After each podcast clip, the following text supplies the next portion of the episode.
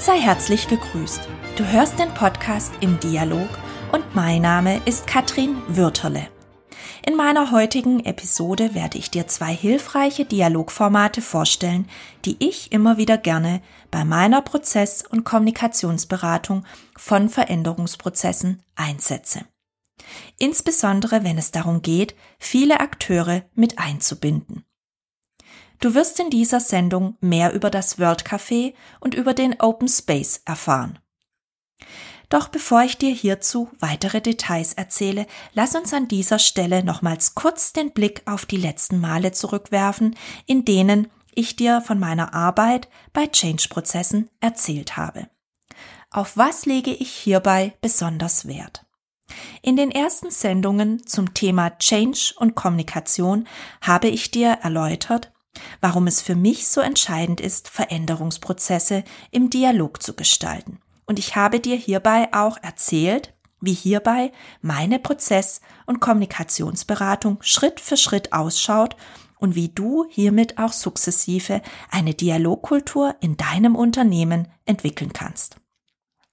Dabei ist besonders wichtig, dass du im Vorfeld die sogenannte Stakeholder- und Zielgruppenanalyse durchführst, damit auch du bei deiner Change-Kommunikation punkten kannst. Und zuletzt hast du erfahren, wie ein von dir eingesetzter Scrum Master in deinem Change-Prozess wertvolle dialogische Impulse setzen kann. Wenn es nun darum geht, während des Dialogprozesses, während des Change-Prozesses Dialogformate vor allem mit vielen Teilnehmenden zu organisieren, dann kann es hilfreich sein, hier das Word Café oder den Open Space zu nutzen. Dazu gleich mehr.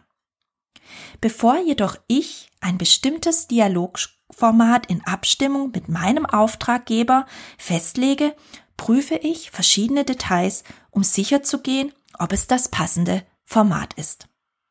Hierbei helfen mir vor allem folgende Fragestellungen, die auch ich dir nicht vorenthalten möchte. Erstens.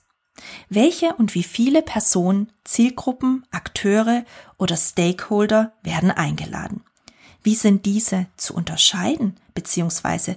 was zeichnet sie jeweils aus? Welche Besonderheiten sind dabei zu berücksichtigen? Wer hat welche Rolle inne? Und welche Interessen und Erwartungen haben die Akteure zum bestimmten Zeitpunkt in Bezug auf den Change-Prozess? Hierbei ist es hilfreich, die zu Beginn erstellte Zielgruppen- und Stakeholder-Analyse zur Hand zu nehmen und zu schauen, ob das Dialogformat auch zu dieser Personengruppe passt oder nicht. Und bitte berücksichtige hierbei auch, wie die bisherige Dialogkultur in deinem Unternehmen war. Wurde in der Vergangenheit eher hierarchisch und damit verbunden auch autoritär kommuniziert, dann kann es sein, dass Teilnehmende mit einem sehr offenen Dialogformat erst einmal in Anführungszeichen überfordert sind. Weil sie diese Art von Austausch bis dato nicht gewohnt waren oder kennengelernt haben soll heißen, die Akteure werden erst Schritt für Schritt mit einer sogenannten Dialogkultur vertraut gemacht und das gilt es im Veränderungsprozess zu berücksichtigen. In diesem Zusammenhang ist auch wichtig, im Vorfeld zu klären, zu welchem Zeitpunkt das Dialogformat eingesetzt wird und welche Zielsetzung hierbei verfolgt wird. Anders formuliert, ist das Format zum jetzigen Zeitpunkt richtig gewählt? Welches Ziel verfolgen wir damit? Passt dieses zum ursprünglich formulierten Ziel und wollen wir, also die Change-Projektgruppe oder das Change-Projektteam, lediglich informieren oder die Akteure zu Mitgestaltern machen? Es kann auch sein, dass es während des Change-Prozesses hin und wieder sinnvoll ist, lediglich die jeweiligen Zielgruppen zu befragen, wie Sie beispielsweise zu einer bestimmten Entscheidung stehen. Das heißt, Sie wirken hier nicht bei der Entscheidungsfindung mit, sondern bewerten diese nur. Du siehst, das sind unterschiedliche Zielsetzungen. Und nicht immer geht es hierbei um die aktive Mitgestaltung der Akteure beim jeweiligen Change-Prozess. Das hängt zum einen vom eigentlichen Auftrag und zum anderen auch von den vorher genannten Punkten ab, die es immer wieder zu klären gilt. Wir unterscheiden hier also zwischen drei Kategorien, dem Informieren, dem Befragen sowie dem Beteiligen. Stichwort Beteiligen. Lass uns hier nun zu den beiden Dialogformaten kommen, die ich immer wieder gerne bei Veränderungsprozessen einsetze, insbesondere wenn es viele Teilnehmende zu berücksichtigen gilt. Wir starten mit dem Open Space. Vielleicht hast du selbst schon mal an einem Open Space teilgenommen. Ein Open Space ist ein offener Kommunikations- und Austauschprozess. Hier können die Teilnehmenden sich flexibel zu thematischen Gruppen zusammenfinden und gemeinsam Lösungen ausgestalten.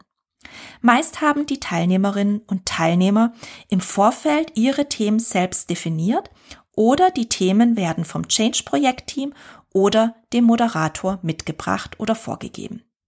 Wenn dem so ist, ist es sinnvoll zu fragen, ob diese Themen passend sind, ob es noch was zu ergänzen gibt oder ob es was anderes braucht. Sobald die Themen feststehen, startet die Arbeit in den sogenannten Open Space Gruppen. Jede Teilnehmerin und jeder Teilnehmer suchen sich davor die Gruppe aus, bei der sie gerne mitarbeiten möchten. Vorgegeben sind lediglich der Zeitrahmen und das Thema in Form einer Überschrift. Dabei erhalten die Teilnehmenden in ihrer jeweiligen Gruppe die Verantwortung für die Agenda, die Diskussion und die Ergebnisse. Und damit schaffst du einen Rahmen für gute Gespräche, für Ideenentwicklung und für Lösungen von Problemen. Am Ende werden die Ergebnisse im Plenum von allen Gruppen vorgestellt und gemeinsam reflektiert. Und selbstverständlich arbeiten auch die Gruppen im Nachgang weiter an ihren Themen und gestalten diese weiter aus. Was ich hier noch sehr schön finde und was ich dir unbedingt mitteilen möchte, sind die folgenden Regeln, die der Begründer dieses Formates, Harrison Owen, definiert hat. Erstens, wer dabei ist, ist genau der, die richtige Person. Zweitens, was auch immer geschieht, es ist das Einzige, was geschehen konnte. Drittens. Es fängt an, wenn die Zeit reif dafür ist. Viertens. Vorbei ist vorbei, nicht vorbei ist nicht vorbei. Und fünftens. Wenn du das Gefühl hast, du kannst in deiner Gruppe nichts beitragen oder lernen, dann gehe in eine andere Gruppe, bei der du Lust hast mitzuarbeiten. Du siehst, diese Punkte unterstreichen nochmals sehr schön die Offenheit dieses Dialogformates und die Offenheit für die jeweiligen Ergebnisse der Teilnehmerinnen und Teilnehmer. Machen wir weiter mit dem Word Café, das ein ähnliches Dialogformat ist. Du kannst es mit 20 bis circa 200 Personen durchführen. Auch das Wordcafé fördert den kooperativen Dialog und das aktive Engagement, da die Teilnehmenden selbstständig diskutieren. Das Wordcafé soll sinnbildlich ein Kaffeehaus darstellen, in dem an den unterschiedlichen Tischen entspannt und ungezwungen diskutiert werden kann. Selbstverständlich kommt es hierbei auf eine entsprechende Raumaufteilung und Raumgestaltung an. Du gestaltest den Raum im Vorfeld nämlich mit sogenannten Kaffeetischen. Und dabei kannst du für die Teilnehmerinnen und Teilnehmer selbstverständlich auch Kuchen und Kaffee anbieten.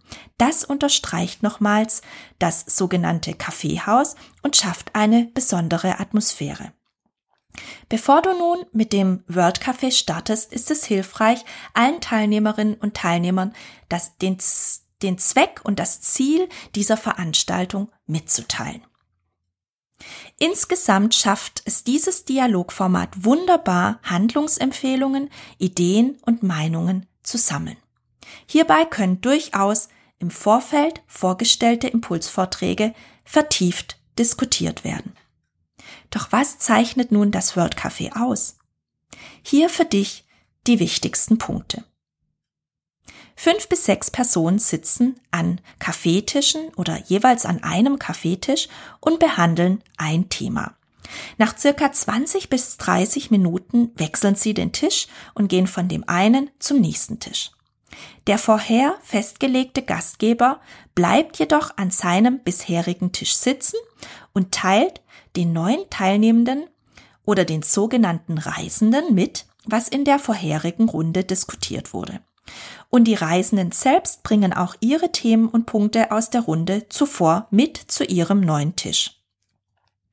Nach weiteren 20 bis 30 Minuten findet ein erneuter Wechsel statt. Hier kann an den alten Tisch zurückgegangen oder ein neuer Tisch aufgefunden werden. Wieder bleiben die Gastgeber sitzen und übernehmen dabei mehr oder minder eine Art Moderatorenrolle. Diese Wechsel kannst du beliebig wiederholen. Natürlich sollten es nicht zu viele und nicht zu wenige sein.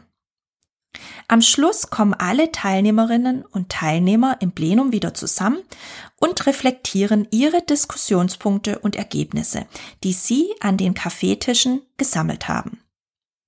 Ursprünglich war die Idee, und das finde ich eine sehr charmante Idee, die Diskussionspunkte auf den jeweiligen Tischdecken festzuhalten.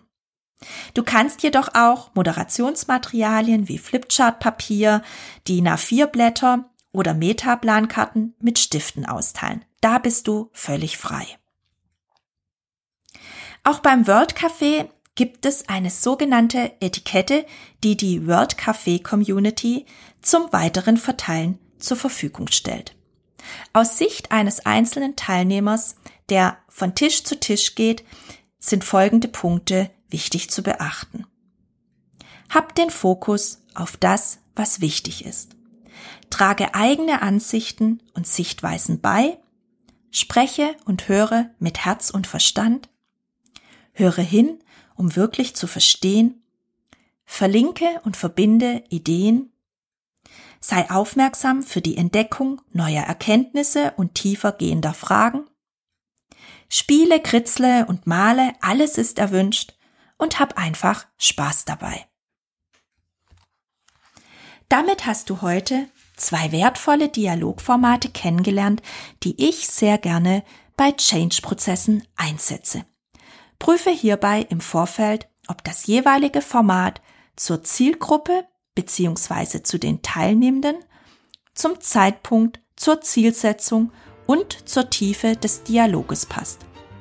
In der nächsten Episode werde ich dir zwei weitere Formate vorstellen. Die Fokusgruppe sowie die Zukunftswerkstatt. Sei jetzt schon darauf gespannt und hab eine erfolgreiche sowie gute Woche. Ich freue mich, wenn du beim nächsten Mal wieder reinhören wirst und grüße dich bis zum Wiederhören ganz herzlich.